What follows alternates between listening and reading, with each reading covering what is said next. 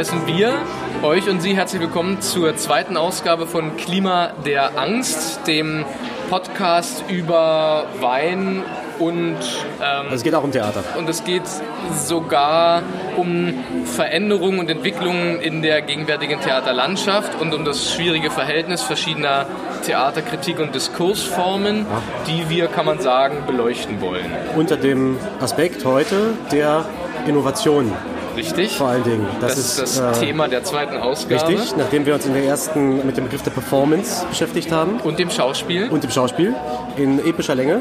Richtig. Heute sind wir nicht ganz so lang. also ich würde sogar sagen, wir haben heute den ganz scharfen Blick auf die Uhr. Wir haben starken Zeitdruck. Denn neben uns hat heute Philipp Ken seine Premiere, seine Deutschlandpremiere seines neuen Stückes gefeiert und wir kämpfen sozusagen zeitlich dagegen an, vor der Horde der Premierenfeier fertig zu werden. Ist das wirklich Deutschland-Premiere heute Ja. Abend? Hat das die Doc geklärt schon? Oder? ja, ist gegengecheckt. Das Ähm, heißt, die kommen irgendwann rüber. die kommen irgendwann rüber und bis dahin müssen wir eigentlich fertig sein, weil wenn die Und- kommen, dann ist hier noch Richtig. lauter, als es, als es Als in eh schon ist. Jemals war. Wir sind an einem Ort, der mit Innovation immer sehr viel zu tun hatte. An einem Tempel der Innovation, kann man sagen. Er wurde zumindest zu einem solchen stilisiert und zwar auf verschiedene Weisen, Auf muss man verschiedene ja sagen, Weise in und über mehrere Zeiten. Jahrzehnte. Ja. Ja. Denn wir sind im, in der Schaubühne am Hallischen Ufer, hätte man früher gesagt. Heute würde man sagen, Hau Hebbel am Ufer. Ja. Eins, zwei und drei. Und wir befinden uns in einer sehr ungewöhnlichen Theaterkantine, denn es ist in dem Sinne keine Kantine, sondern ein Wirtshaus Richtig, im Wau. im Bau. Weswegen hier auch ein bisschen Musik läuft im Hintergrund. Genau, Und, die ja, habe ich mir ja. auch gewünscht. Also das Richtig, ist alles das ist alles, das ist alles deine Playlist. Genau. Und wir haben uns natürlich wieder einen Wein ausgesucht, Janis. Welcher ist es heute? Passend zum Thema Innovatives und Primitives trin- trinken wir einen Primitivo aus Puglia, aus Italien, ein Sant'Andrea äh, von 2017. Ja, 13,5 Prozent. Da würde meine Mutter sagen, 13,5 Prozent, da fängt es an gut zu Da fangen werden. Rotweine erst an. Genau. Zum Wohl. Prost. Und wie immer werden wir diese Flasche jetzt im Laufe des Gesprächs killen Leeren. und äh, so lange uns über das Thema Innovation im Theater Richtig. unterhalten, wie die Flasche reicht. Wie, Ja. Was ist dein erster Eindruck vom Wein? Der Wein ist okay, ist besser als in der Volksbühne. Aber würde ich auch auf jeden Fall sagen. Ähm, sehr fruchtig. Mhm. Bisschen seifig. Ich finde, äh, es könnte so einer sein, den man dann doch so nach einem Glas so ein bisschen über hat. Ja. Aber so Wir der erste das Eindruck, der gleich, ist halt, ja. ähm, Erster ist schon mal positiv. ja. Kein innovativer Wein. Wobei in dem Feld ist auch verdammt schwer, noch, äh, noch, noch große Neuerungen. Im Bereich des Primitivos ist es, glaube ich, sehr schwierig. Ja. Wie sind wir eigentlich zu diesem Thema gekommen? Wir haben ja versucht, verschiedene Themenfelder ausfindig zu machen. Und Schauspiel Genau. versus Performance hat sich quasi angeboten als Gretchenfrage, Genau. als eine der Gretchenfragen der ganzen Auseinandersetzung, wo soll es hingehen mit dem Theater der Zukunft, der Gegenwart. Und dann kamen wir fast zwangsläufig auf die Frage, was ist denn eigentlich unter anderem wichtig an neuem oder an alternativen Theaterformen oder eben auch unwichtig daran und sind dann auf den Begriff der Innovation gestoßen. Weil alle wollen immer innovativ sein. Das ist was ganz Wichtiges. Das ist ein Wert an sich. Hat man zumindest den Eindruck, dass alle immer sagen, hier muss Raum sein für innovative Modelle von Kunst und Theater. Oder wir sind der Innovation verpflichtet. Wobei Wobei- gleichzeitig die Frage steht, ob diejenigen, die das proklamieren, auch tatsächlich diese Räume schaffen, dass dort auch wirklich innovativ gearbeitet werden Das einerseits. kann. Und die andere Frage ist, ist, ist die Innovation an sich ein Wert? Oder ist das eigentlich eine Erfindung oder eine Erzählung, die man irgendwie braucht, um bestimmte Positionen zu besetzen, äh, bestimmtes durchzudrücken? Vielleicht muss man auch den Begriff der Innovation, ich finde ihn relativ schwer zu fassen. Was ist eigentlich Innovation im Gegensatz zum Beispiel zur Invention, zur Erfindung? Inwiefern hängt Innovation mit dem Neuen zusammen? Inwiefern hängt Innovation mit Fortschritt zusammen?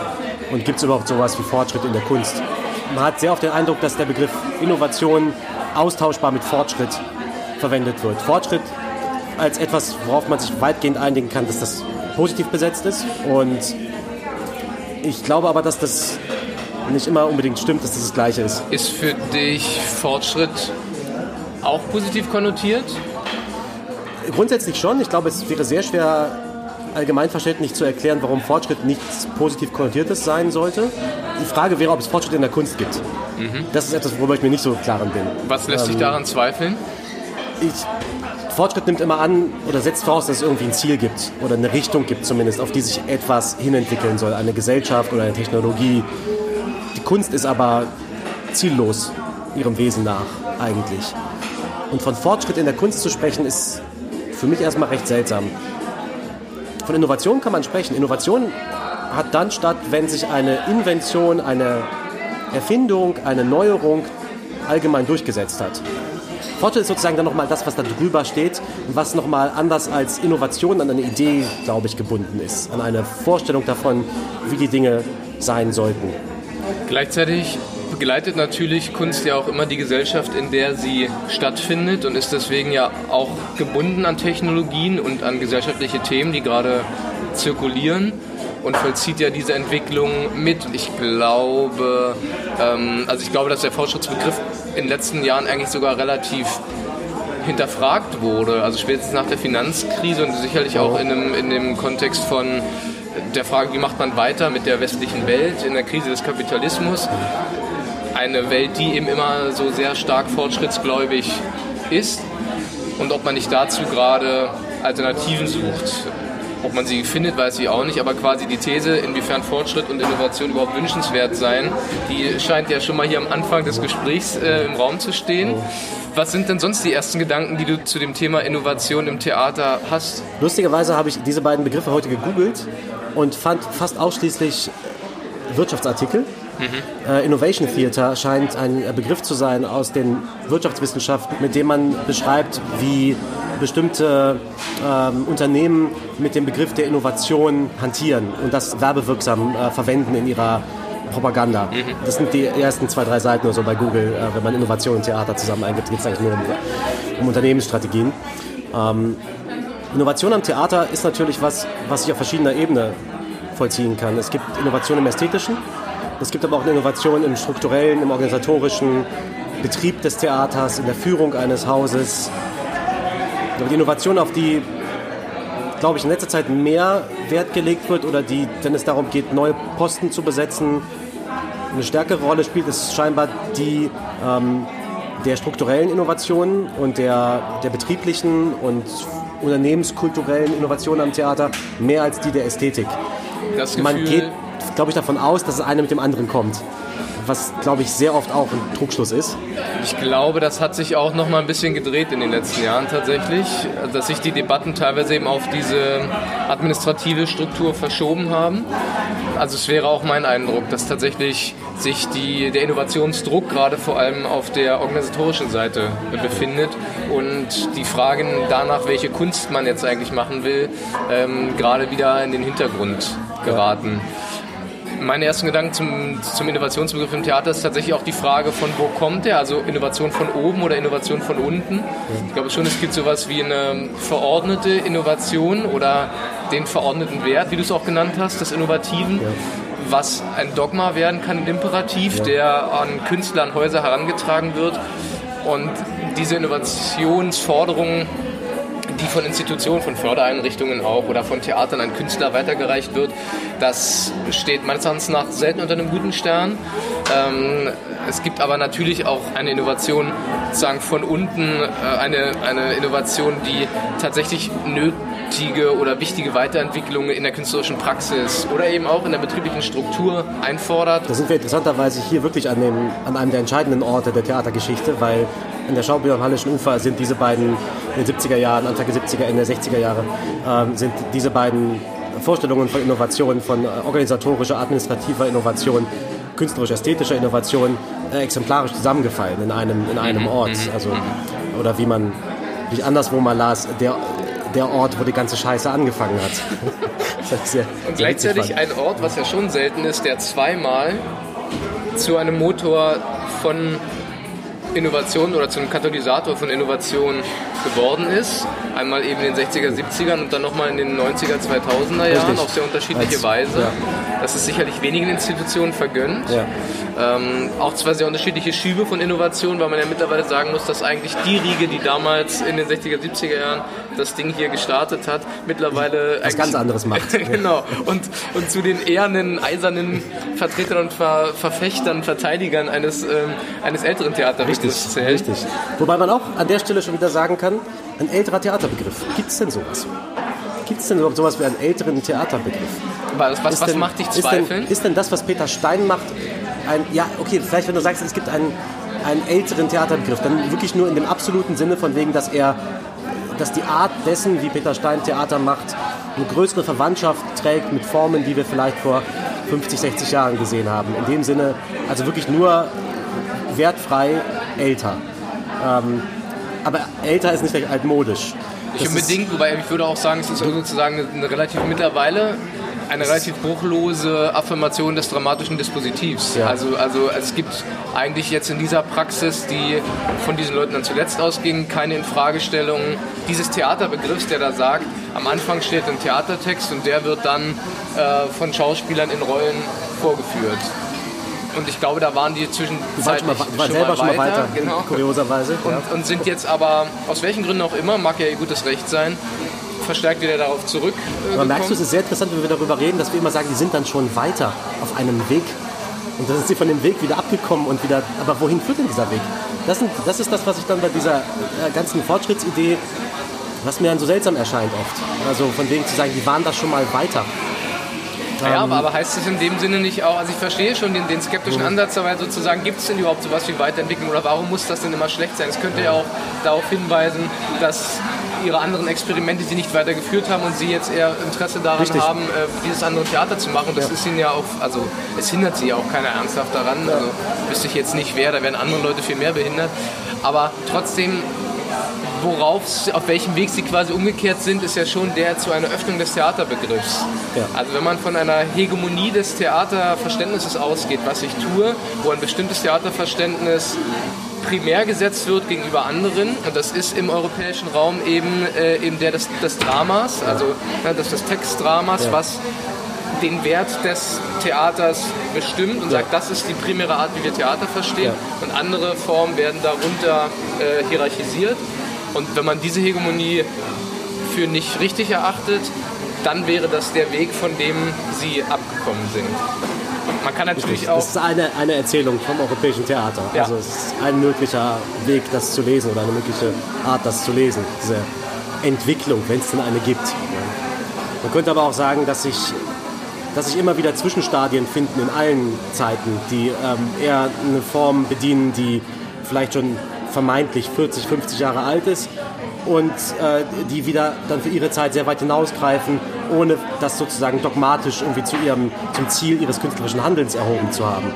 Nicht wahr? Also man findet selbst bei Theaterschaffenden, die du wahrscheinlich subsumieren würdest unter Vorrang des Dramas, ähm, des dramatischen Dispositivs, bei jemandem wie Klaus-Michael Grüber zum Beispiel, der sicherlich auch ganz, ganz stark vom Text ausgegangen ist, der ungekürzte Texte in den 70er Jahren an der Schaubühne hat lesen lassen. Trotzdem hat er zum Beispiel an Orten Site-Specific Theater machen lassen, was äh, heute ein ganz großes Ding ist. Das heißt, es, es, es, finden oft verschiedene Ästhetiken und verschiedene, verschiedene Zugänge parallel statt, von denen man glauben müsste oder könnte, sie würden sich gegenseitig irgendwie auscanceln wenn Klaus-Michael Grüber mit seinem Theater ins Olympiastadion ging und sowas. Ähm, was sie aber gar nicht tun. Und äh, Richtig. Ich meine, da muss man natürlich sagen, da hilft dann ja das Primat des Dramas auch teilweise, weil es dann sagt, egal wo wir hingehen, egal in welchen Raum wir gehen oder in welche Öffentlichkeit oder ob wir jetzt ins Olympiastadion gehen oder auf eine kleine Bühne, am Ende geht es darum, das Stück zu erzählen. Richtig. So, ja. das ist dann ja auch ein Rahmen, der bestimmte Neuerungen möglich macht, dass sie äh, auf eine Weise, dass sie noch kontrollierbar bleiben. Oh. Wenn man sich natürlich voll und ganz dem, dem anderen Raum auch ausliefert, müsste das auch andere ästhetische Formen nach sich ziehen. Aber ich will auf keinen Fall äh, leugnen, dass das ja auch Leute wie Gruber trotzdem gemacht haben, weil so ein Schritt bedeutet ja was. Und das ist ja, sind wir ja schon auch bei der Frage irgendwie nach, nach Innovation. Ich habe mich gefragt, ob man es nicht vielleicht so fassen kann, dass durch Innovation etwas, was bisher nicht darstellbar war, auf einmal in den Raum des Darstellbaren kommt. Also dass die Innovation das ist, was etwas bisher nicht Zeigbares oder etwas nicht Gezeigtes in den Bereich des, zumindest mit den Mitteln des Theaters, Verhandelbaren hineinholt. Ja. Und dass an ja. solchen, dann kommt man vielleicht auch so ein bisschen von dieser teleologischen Frage ja. der der Weiterentwicklung, des Fortschritts weg. Das gefällt mir ja. viel besser. da äh, stoßen wir gleich ja, nochmal drauf an. Ich bin jetzt schon so bei der, also beim zweiten Glas. Ich auch. Hm.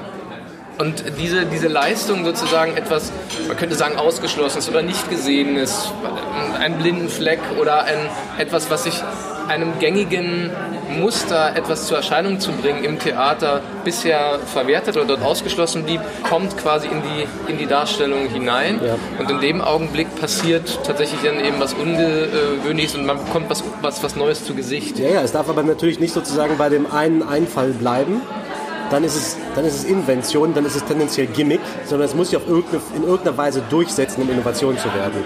Also wenn es wirklich um Innovation geht, dann muss es in irgendeiner Weise Akzeptanz finden, die eine größere Breitenwirkung hat, als nur, dass, dass in einer Arbeit eine Idee umgesetzt wird, glaube ich. Also dass man wirklich von Innovation sprechen kann. Sonst ist es mehr eine Art Einfall. Dann wäre man ja bei der sozusagen der bösen Rückseite des Begriffs der Innovation, dass es ja im kapitalistischen System natürlich auch das Salz in der Suppe ist, damit das Produkt verkauft werden Absolut. kann. Also ja, äh, jedes Produkt muss in irgendeiner Weise was Neues haben. Das ja. ist durchaus auch, finde ich, auch ein Problem der performativen Genres, dass die eben oft in dieser Weise auch gehandelt werden. Ja, als also, Marke. Genau. Und dass sie das, das durchgesetzte Marke, die jetzt fertig durchgesetzt ist und die man auf diese Weise eben an den Markt, mit der man am Markt reüssieren kann als Theaterhaus, als Veranstaltungsort dann in dem Sinne. Und es schlägt dann auch durch auf die Arbeiten, dass so eine Arbeit möglichst ein, zwei neue Ideen haben muss, was sie unterscheidet, was ihnen einen Unique Selling Point ja, verleiht. Ja, ja. Und aber auch nicht unbedingt viel mehr. Für, für mehr ist auch oft nicht das Geld oder die Zeit da. Das ist dann sozusagen das Merkmal und das Neue, das Innovative, mit dem dann hausieren gegangen wird. Ähm, und ob das aber tatsächlich reicht, damit etwas bisher Unsichtbares sichtbar gemacht wird oder anders von, von bisher Verschwiegenem gesprochen werden kann, das, das frage ich mich dann schon auch und ist natürlich genau auch die Kritik, auf die ja auch bestimmte äh, Kritiker der performativen Künste eben gerne abzielen, dass das eine Weiterführung äh, der neoliberalen Ideologie wäre, was ich dann doch für sehr verkürzt halte, weil letzten Endes muss man sich schon mal realistisch die Frage stellen, aus welchen Bereichen kamen denn in den letzten 20, 30 Jahren äh, entscheidende Das wäre jetzt die Frage, die ich dir jetzt äh, stellen würde. Aus welchen Bereichen oder was hast du gesehen in den letzten Jahren, zum Beispiel von dem du sagtest, oder wenn du sagen würdest, das war tatsächlich für dich eine innovative Ästhetik. Also wenn das wirklich erstmal auf der künstlerischen Ebene verortet ist, du, was waren für dich da irgendwie Erlebnisse, von denen du, wenn du das Gefühl hattest, das ist was Neues, um es mal auf das Neue abzustellen?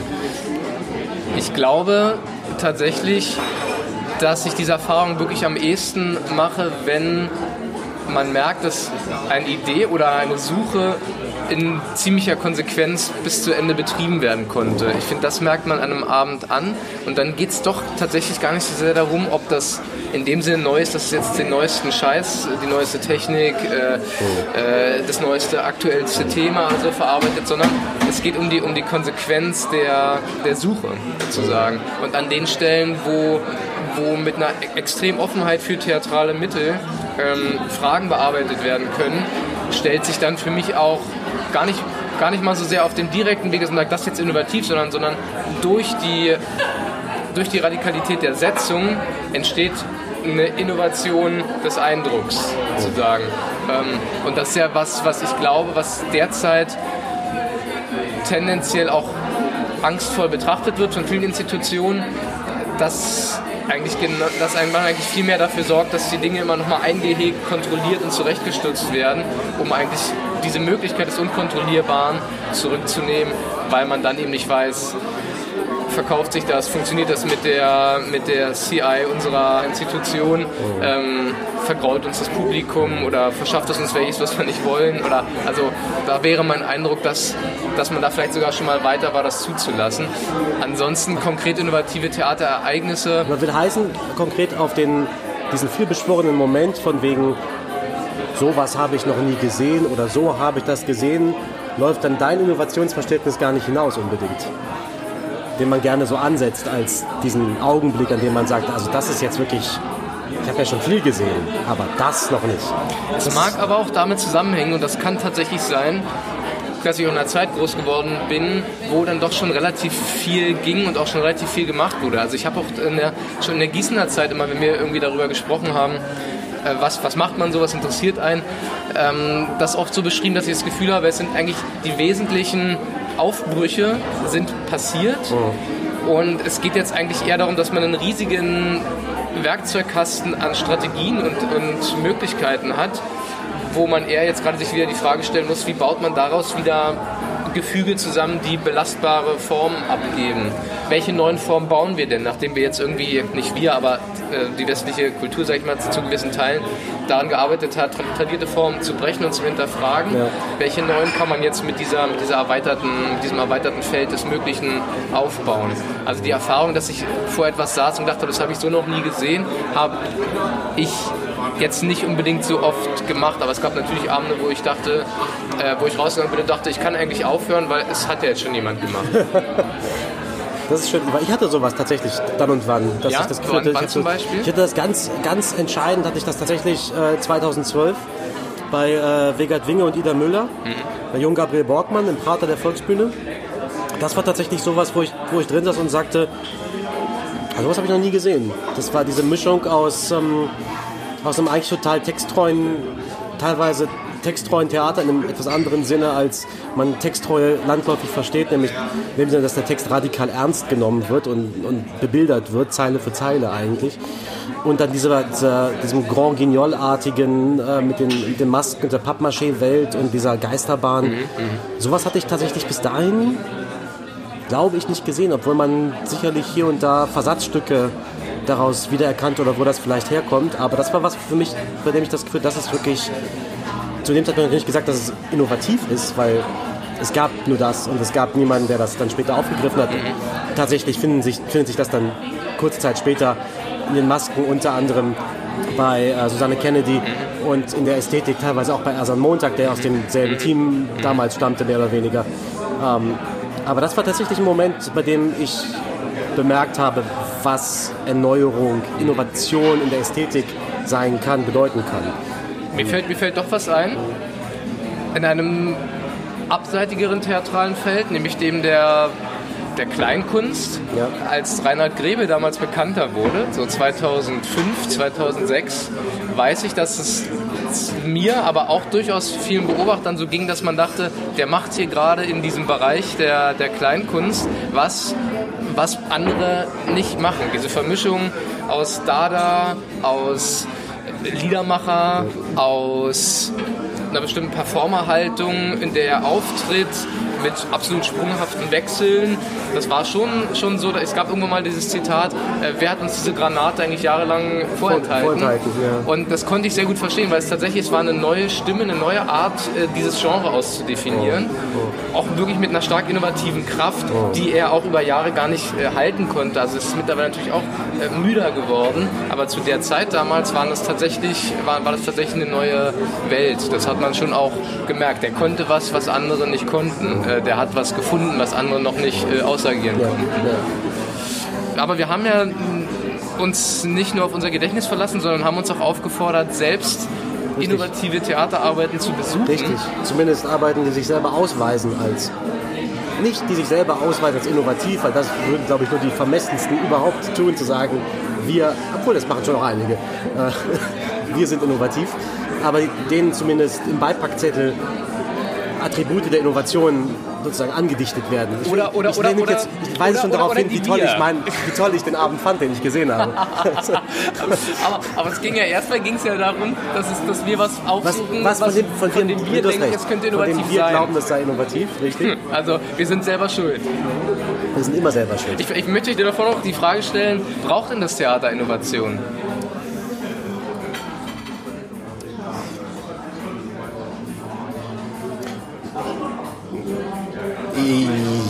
Ja, ja, natürlich braucht es Theaterinnovation. Es braucht auf ganz verschiedenen Ebenen Innovation.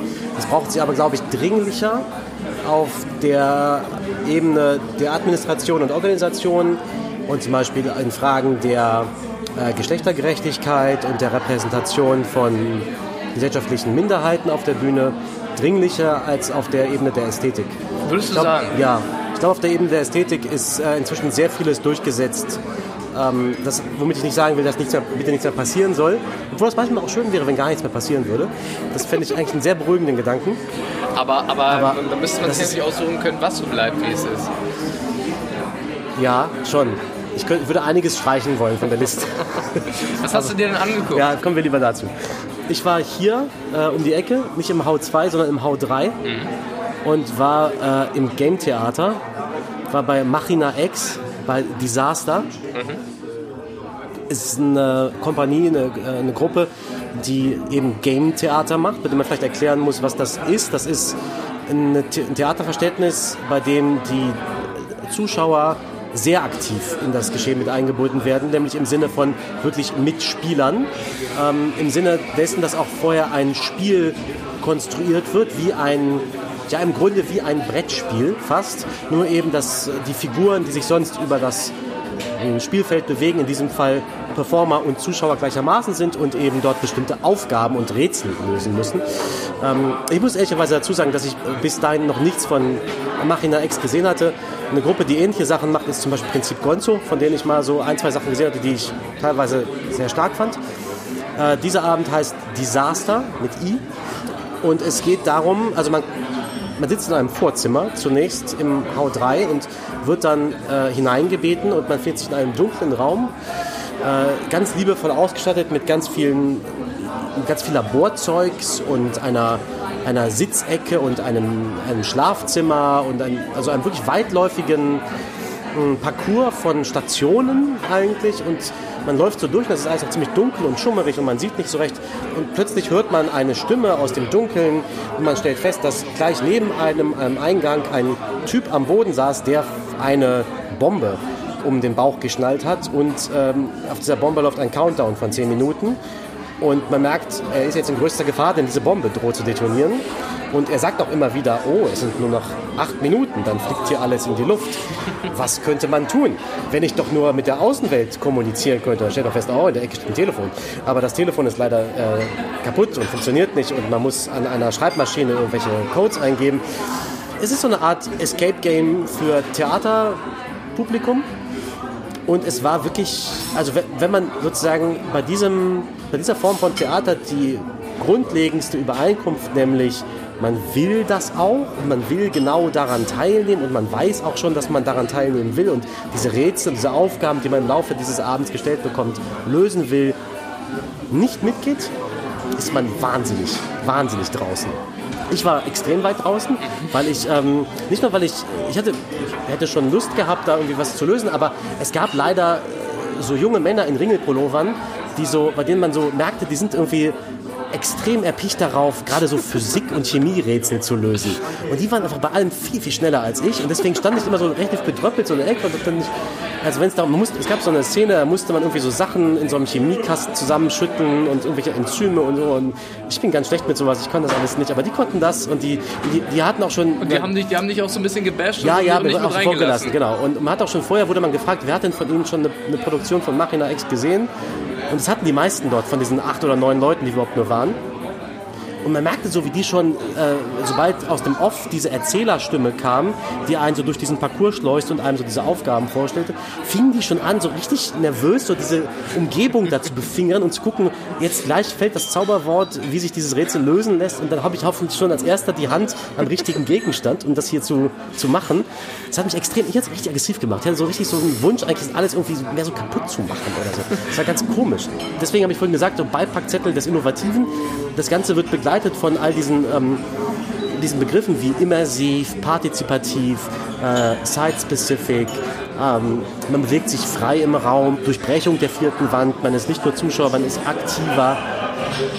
Es hat für mich überhaupt nicht funktioniert, auch weil die Story, die dahinter erzählt wird, in der es um einen jungen Wissenschaftler geht, der etwas, eine Entdeckung macht, die ihn in große Gefahr bringt, sich auf mich überhaupt nicht übertragen hat und mich irgendwie nicht in irgendeiner Weise dazu ermutigt oder animiert hat, diesem Typen jetzt aus seinem Schlamassel zu helfen. Okay, also ähm, das heißt, das heißt, der Grund, warum das für dich oder von dir ausgewählt wurde als innovatives Stück, als innovative Produktion, war welcher?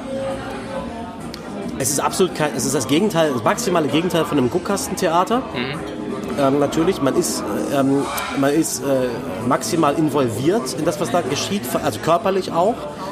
Äh, man ist zur aktiven Teilnahme angehalten. Also alles so Immersion, alles so Begriffe, mit denen momentan für Innovation geworben wird oder mit denen man vermeintlich ähm, Innovation stützen kann. Aber das trug für mich, es mag alles stimmen, aber es trug für mich keine fünf Meter weit durch diesen Abend. Ich, hat, ich, hab, ich war, ich, mich hat das alles extrem aufgeregt.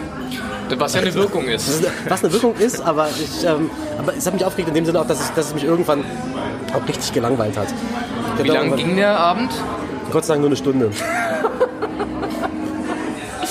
Ich, ich äh, schalte mal mich direkt ein mit meiner äh, Ja. Erfahrung, weil Du warst ähm, ganz ich, woanders. Ich war in Wien, Ja. aber ich habe natürlich genauso wie du äh, mir auch eine partizipative, immersive Performance ausgesucht.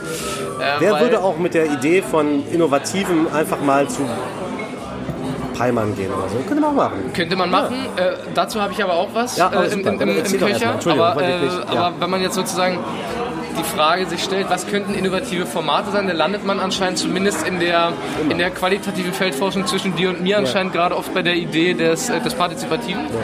Ich bin in Wien ins Volkstheater gegangen. Dort gibt es eine Performance, die heißt Vienna All Tomorrows. Das ist ein Abend, äh, der nennt sich eine spekulative Simulation von Georg Hobmeier, der zusammen mit Anita Augustin dieses Spiel gemacht hat, gestaltet hat. Äh, Die Idee ist so, dass neun Leute sich dort treffen. Ähm, mehr dürfen nicht. Die werden dann in drei Teams zugelost, nämlich die Autoritären, die Humanisten und die Technokraten. Und werden dann in ein fiktives Szenario geschickt, was im Jahr 2023 stattfindet, wenn Wien, nachdem Österreich schon aus der EU ausgetreten ist, selbst auch noch aus Österreich austritt, also den sogenannten Wixit äh, vollzogen hat. Und dieser äh, Wixit macht also Wien dann jetzt selbstständig und jetzt muss diese Stadt regiert werden von einer Taskforce und diese Taskforce setzt sich also aus diesen drei Teams zusammen, die jetzt Entscheidungen über die Zukunft der Stadt äh, treffen sollen. Und das ist räumlich so gelöst, dass es einen großen Stadtplan auf dem Boden gibt und dann eine große Leinwand.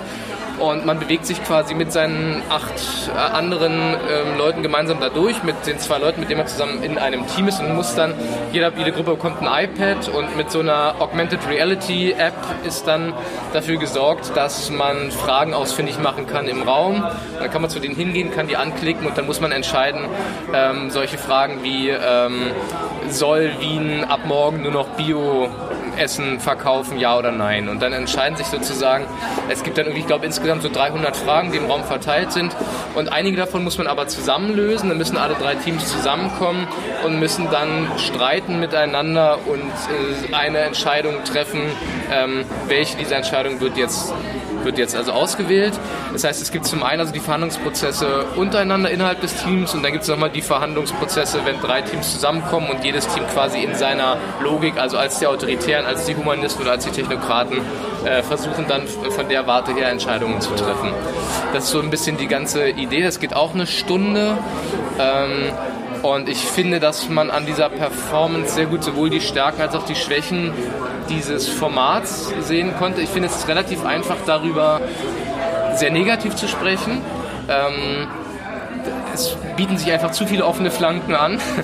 ähm, aber ich, ich will mal trotzdem mit dem, mit, dem, mit dem beginnen, was ich schon interessant daran fand oder auch, wenn man es platt sagt, positiv daran äh, zu nennen fand. Das eine ist tatsächlich, dass diese Interaktion mit den anderen Menschen da tatsächlich unausweichlich war und man im ersten Augenblick irgendwie dachte, Anders, ich habe anders als bei mir zum Beispiel, Ja. da war das sehr ausweichlich. Ich konnte einfach rumstehen und musste nichts machen. Und das fand ich schon nicht so schlecht, weil ich am Anfang überhaupt keine Lust hatte, darauf, also jetzt mit der Nase dann neben mir irgendein Wort zu wechseln. Man dann aber schon bei der ersten Frage gemerkt hat, es tut nicht weh, es geht eigentlich relativ leicht und man kriegt dann schon irgendeine ironische oder eine humorvolle Basis miteinander, um da diese Entscheidungen zu treffen. Ähm, und dann muss man sich auch zu neunt äh, dann nochmal zusammen verständigen und ärgert sich natürlich schon darüber, dass die anderen irgendwie so dumme Argumente dann vorbringen und so weiter. Aber es ist alles im Spiel, man muss sich miteinander auseinandersetzen und die Hemmschwelle dazu wird tatsächlich abgebaut und man findet es dann nicht mehr schlimm, sondern kann das Spiel eigentlich recht gut annehmen. Die Stimmung war gut, äh, die Leute waren danach echt gut drauf. Ich habe mich so ein bisschen gefragt, warum, weil also ich fand es tatsächlich in vieler Hinsicht jetzt nicht so, nicht so beeindruckend, aber, aber die Leute waren doch sehr angetan von dieser Aktivität, in wie sie gebracht werden und äh, man kommt schon in einen anderen Modus, das fand ich auch eigentlich nicht doof gedacht, eines spielerischen Umgangs mit gesellschaftlichen Fragen. Man muss sich ja quasi dann in die Rolle dessen begeben, der Entscheidungen für eine Gemeinschaft trifft. Und in der muss man dann auch ähm, eben ja, so gewisse Dinge durchspielen. Wie würde ich mich denn jetzt aus der Perspektive entscheiden? Und, also es hat ein bisschen fast was Lehrstückmäßiges auf der Ebene. Ne? Ähm, und das sind erstmal, glaube ich, dann durchaus Komponenten des Theatralen, ähm, die mit dieser Kurzschließung, mit dem Spiel, mit diesem aktiv teilnehmenden Spiel auch, auch in irgendeiner Weise funktionieren. Man hat trotzdem äh, das ist sehr typisch, finde ich, für diese Formate, so eine, so eine binäre Entscheidungsstruktur die ganze Zeit. Also es sind eigentlich immer so, so total binäre Entscheidungsbäume, wo man immer sagt, okay, ja oder nein und wenn das, dann das und wenn das, dann das. Also, und dieses, dieses Spiel hat natürlich was Durchschaubares und äh, auch, also eine Ausrechenbarkeit und führt ein bisschen auch zu einer Unterkomplexität, die alle Fragen, die irgendwie interessant sein können, dann irgendwie auf Ja-Nein-Fragen runterbricht. Ja, ja, das war bei mir ganz, ganz ähnlich, ganz ähnlich. Ja. Es war auch immer extrem binär in dem Sinne von wegen, entweder ihr löst die, die, das Quest jetzt oder es geht einfach noch mal fünf Minuten weiter und ihr steht einfach noch ein bisschen länger rum. So. Und, also es war extrem binär und das hat mich daran auch Gretchenfrage. Ähm, ist das für dich eigentlich Theater? Du hast immer wieder jetzt gesagt, das ist das Spiel. Ähm, weil ich, ich habe ich hab auch darüber nachgedacht, dass bei mir, das was ich gesehen habe, für mich eigentlich Theater ist. Und ich komme eigentlich zu überzeugen, dass es kein Theater ist für mich. Äh, ich würde mich, frage ich gleich nochmal nach. Ja. Äh, ich würde sagen, man kann das dann doch nicht so einfach verneinen, weil also jetzt bei der Arbeit, die ich gesehen habe, die hat auf jeden Fall theatrale Elemente. Also es gibt dann so Videos, die wurden gedreht, die werden dann mal so eingespielt. Das ist dann so aufgemacht, dass zwischendurch mal Nachrichteneinspieler kommen. Ähm, und das sind Schauspieler vom Haus, die das dann eben auch, auch sprechen. Äh, die standen irgendwann mal vor der Kamera und haben dafür gespielt. Ne? Ähm, es gibt ein bisschen diese Idee der Einfühlung ne? äh, in eine Situation. Es gibt die Idee des Spiels, ist auch nicht ganz uninteressant, dass man ja selber spielt, Mitglied einer Gruppe zu sein, die bestimmte Interessen vertreten würde. Also ich war bei den Humanisten, das heißt, ich musste quasi dann im Dialog mit den anderen spielen, ich sei ein Humanist und sozusagen von deren Position aus agieren, was, was, äh, was eine Form, ja, eine, eine folkloristische Form des Spiels ist. Und insofern würde ich nicht leugnen, dass es theatrale Elemente hat.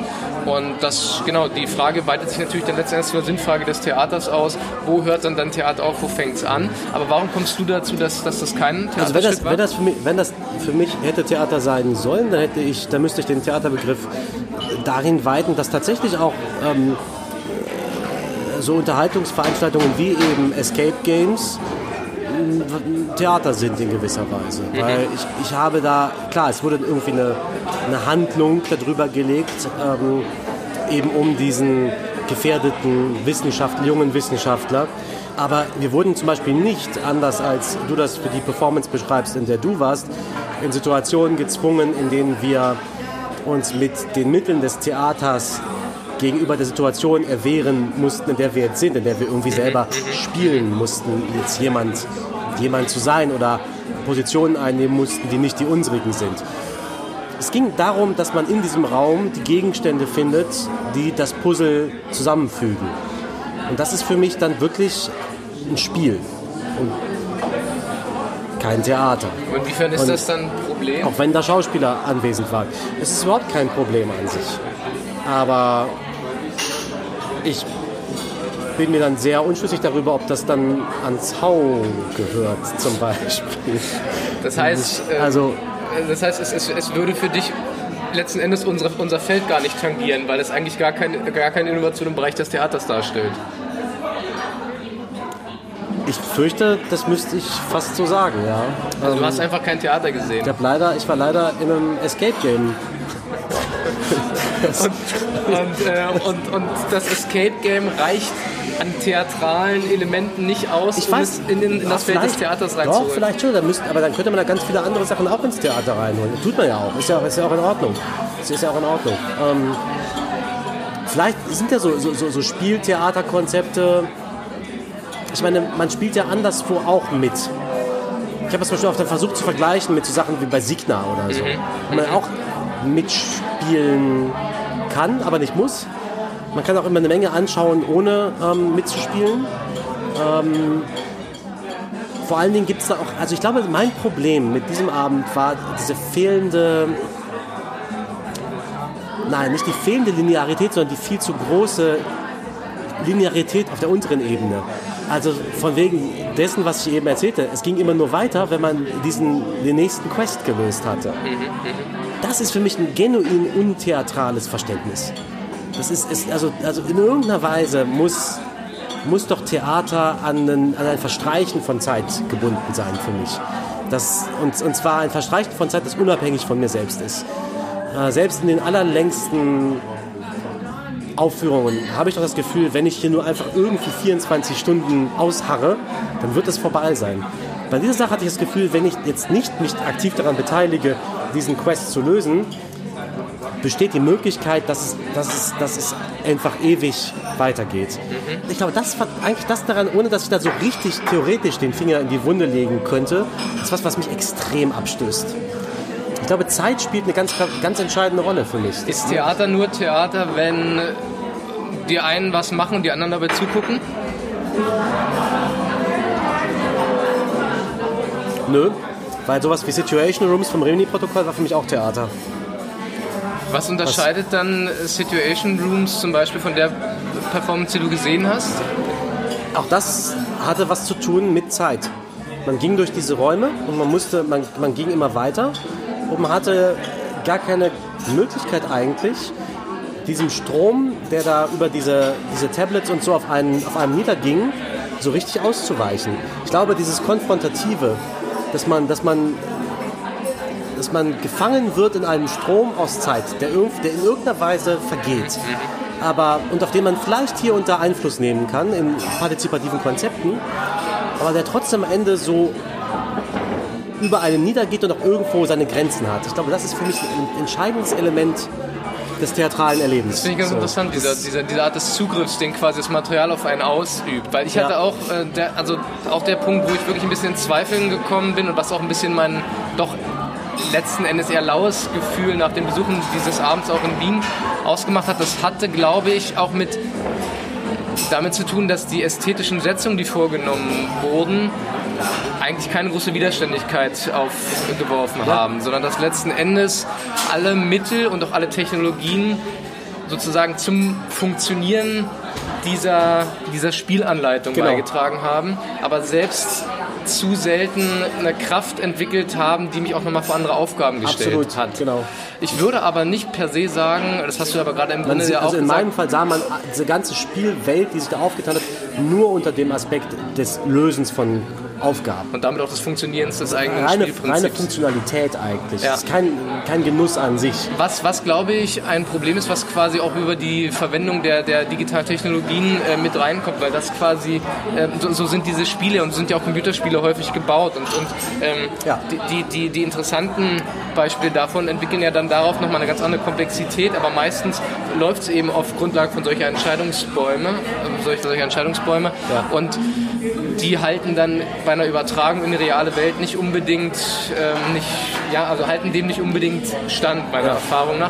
Ich glaube aber nicht, dass das per se was mit dem Format zu tun hat, dass es diese Schöpfungshöhe, nenne ich es jetzt mal, nicht trotzdem auch in diesen Formaten erreichen könnte. Ich wüsste nicht, warum das zwangsweise ausgeschlossen sein muss. Oh. Weil ich würde nicht per se behaupten, dass, dass das nicht möglich ist, äh, sehr interessante Dinge, künstlerisch interessante Dinge auch in so einem Spielsetting, in so einem Mitmachsetting zu generieren.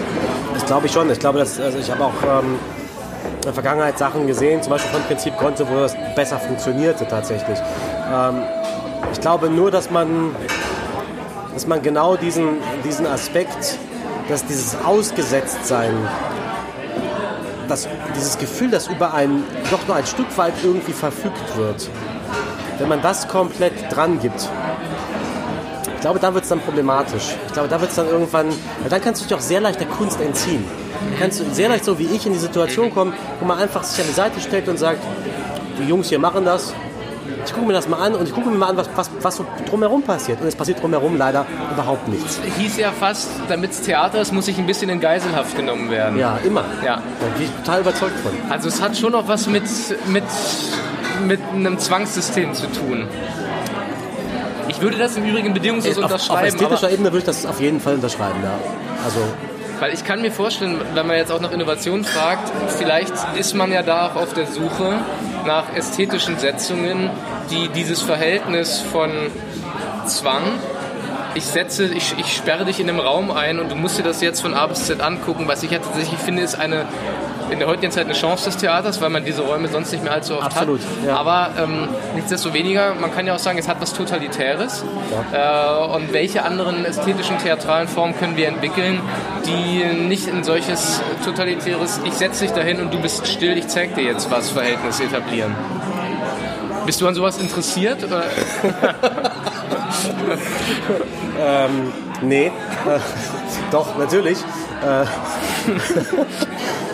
das Lustige ist ja, wenn man sich diese, diese, diese Begriffe so anschaut, so mit Immersion und Partizipation und sowas, und das ist jetzt so die, die Theater damit zu kommen, und wenn man dann mal in die seltene Verlegenheit kommt, so aktuelle Videospiele zu spielen, ja, muss man echt sagen, ihr habt wirklich keine Ahnung, wovon ihr redet. Weil das ist, also das ist sowas von meilenweit, sowas von kilometerweit abgefahren, von dem Standpunkt, von dem aus die Theater auf sowas drauf gucken. Das ist schon, äh, schon verblüffend, weil da werden tatsächlich Räume geschaffen, in denen einerseits diese Geiselhaft natürlich stattfindet, auch dieses Quest-Lösen und sowas, aber so neue Open-World-Formate haben auch genau dieses freie Herumstreuen, das sich an Details erfreuen, ähm, Teil werden des Ganzen, am Realismus verzweifeln. Ähm, das ist was, was das Theater dann doch, glaube ich, so einfach gar nicht auf die Beine stellen kann.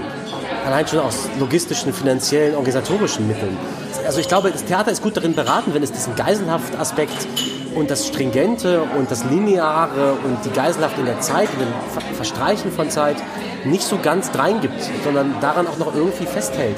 Weil ich glaube, diese immersiven Hochkonzepte, ich glaube, das Theater hat, kann das so nicht leisten, wie das zum Beispiel die jüngste Generation von Videospielen kann. Ich breche mal an dieser Stelle das Thema Immersion ab, weil ähm, ja wir beim großen Thema Innovation sind und wir, nee, richtig, nee, ja. aber, aber Ja. wir haben ja quasi diesen Trend offensichtlich ausgemacht als einen Megatrend Ja, des ja. Innovativen im Theater, der jetzt äh, verschiedentlich gut äh, für Ja. den einen oder anderen einschlägt. Was gäbe es denn noch für, für Trends Das des ist eine- Innovativen? Das ist eine interessante Frage. Ähm, natürlich ein anderer Trend des Innovativen ist, wer spricht eigentlich auf der Bühne? Ähm, in welcher Sprache auch wird gesprochen? Es war über Jahrzehnte lang in Deutschland ganz normal, dass Theater immer in deutscher Sprache war. Das hat sich jetzt in einigen Jahren zumindest in den Metropolen verändert. Also in Berlin kann man sehr viel Theater sehen, in dem eine Mischung aus vielen Sprachen gesprochen wird. Am Gorki zum Beispiel oft. Und die andere Frage, die du gestellt hast, war ja auch, wer steht auf der Bühne? Also Ja. ist die Bühne immer noch den Schauspielern, Schauspielerinnen reserviert? Und längst natürlich auch den Laien. Genau. Das ist ein wichtiger Aspekt. Und längst auch nicht mehr ähm, nur äh, Schauspielern, ausgebildeten Schauspielern aus den äh, gesellschaftlichen und ethnischen ähm, äh, Schichten und Milieus, wie das über Jahrzehnte der Fall war, sondern modernes Stadttheater. Man hat das vor einiger Zeit am Berliner Ensemble gesehen, als Oliver Resli den Tanz übernahm und durchaus zu Recht relativ viel auf den Deckel bekam dafür, dass er ein sehr normweißes Ensemble an dieses Haus geholt hat. Und Ähm, Regieensemble dazu. und auch das noch, genau, ja. Ähm, deswegen, also der, der Anspruch, dass die Ensembles in irgendeiner Weise die Stadtgesellschaft spiegeln, in der sie spielen, ist ein sehr berechtigter und einer, der ähm, sich auch durchs, zunehmend an Theatern, glaube ich, durchsetzt jetzt. Und das ist sozusagen Innovation, eine- wichtige eine- Innovation, ja. Wo man fast sagen muss, dass das innovativ ist, ist natürlich irgendwie peinlich, aber ich würde auch noch sagen, ein Trend, den ich im Bereich des Innovativen ausmache, ist der Begriff der Überschreibung. Den würde ich aber dann wenigstens genauso kritisch beurteilen, und zwar aber von der anderen Seite her, wie du, Du meinst den Simon, Simon Stone Sachen so. Genau, Ja. äh, oder Palmetshofer sozusagen. Sofa, ähm, ja. Würde ich auch sehr kritisch sehen. wo man im Prinzip eigentlich meines Erachtens nach erstmal nicht viel anderes macht, als dem dramatischen Theater neues Futter zu geben, dass es gut verdauen kann. Also man nimmt die alten Stoffe und lässt sie halt im Prinzip nochmal umarbeiten, nochmal neu schreiben. Da ist an und für sich erstmal nichts gegen einzuwenden, aber ich habe eine Kritik gelesen im, im August in der Süddeutschen Zeitung.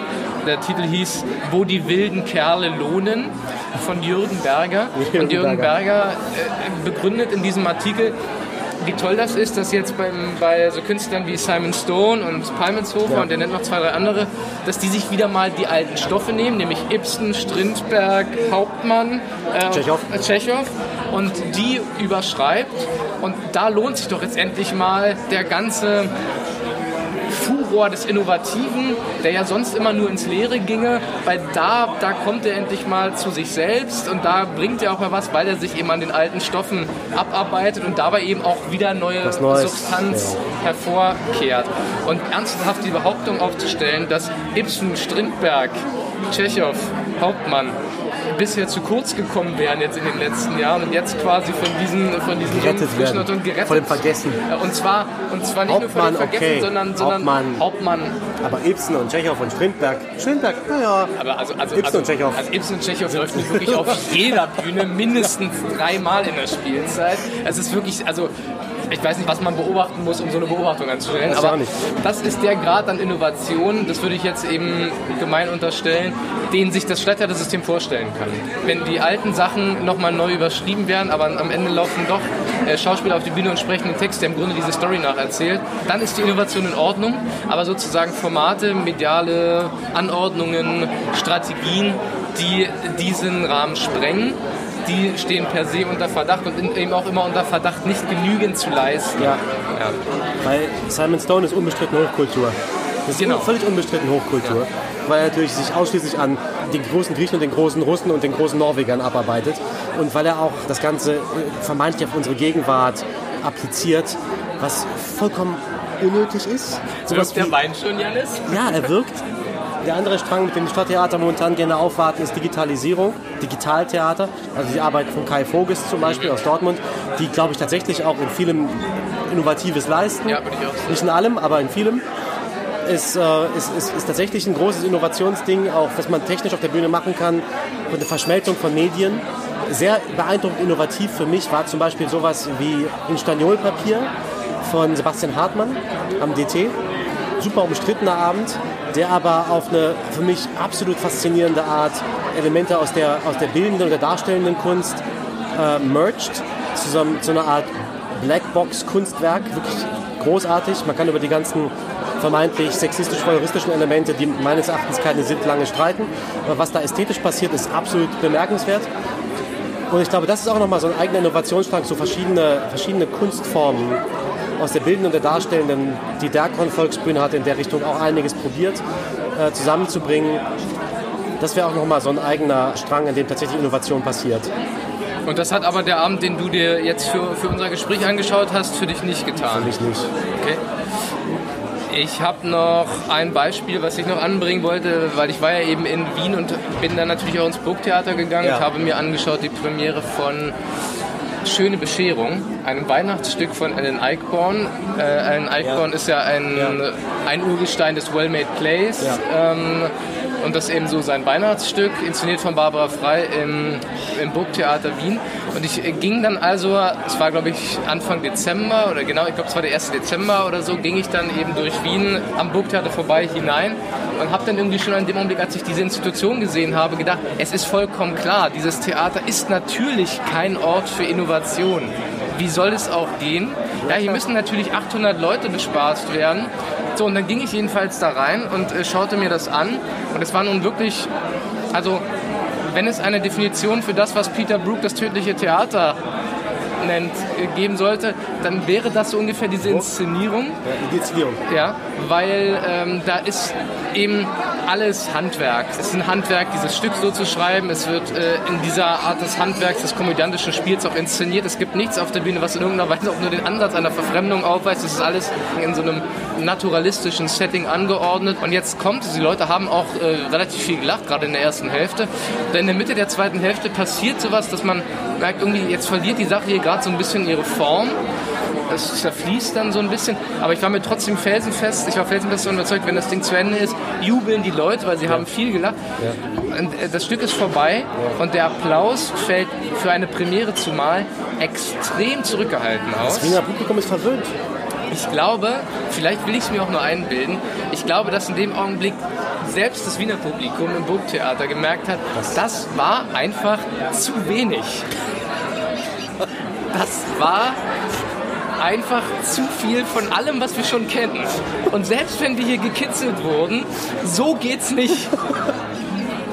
Und diese Erfahrung des nur bescheiden klatschenden Publikums im Wiener Burgtheater bei der Premiere von Schöne Bescherung hat mir Mut gemacht, weil ich dachte, so einfach ist es dann also doch nicht. Das finde ich ein glänzendes Schlusswort. Wenn das, wenn das Burgtheaterpublikum sagt, das war mir zu wenig Innovation. Das heißt, ich habe meinen Wein noch nicht Ich habe noch einen winzigen Schluck. Ja, dann machen wir, aber machen wir es noch meine- leer. Meiner ist leer. Deswegen wir haben ja auch noch die andere Kategorie, Janis. den Trinkspruch. Ja. Ich habe einen. Oh, bitte. aber der, Ja, der, dann kommt, der mal. kommt aus der, aus der Waschküche des schlechten Geschmacks. Das finde ich ganz, Immer ganz, ganz unten. Das ist wirklich peinlich. Mach mit dem Neuerfinden rechtzeitig Schluss, rät auch Klaas Relotius. Es wird mir ein leichtes sein, darunter hindurchzutauchen. Mein Trinkspruch lautet: Jetzt neu Wein. Prost. Vielen Dank fürs Zuhören. Das ist die Sendung vor Weihnachten, deswegen schöne Weihnachten, innovative Weihnachten, Innovatives neues Jahr. innovatives neues Jahr. Und äh, wir, wir- sind im Januar wieder, wieder dabei mit einem Neuen Thema. spannenden, wichtigen Thema. Mit einem innovativen Thema, nehme ich Und an. sagen bis dahin, bleiben Sie ängstlich. Bis dahin. Und tschüss. Tschüss.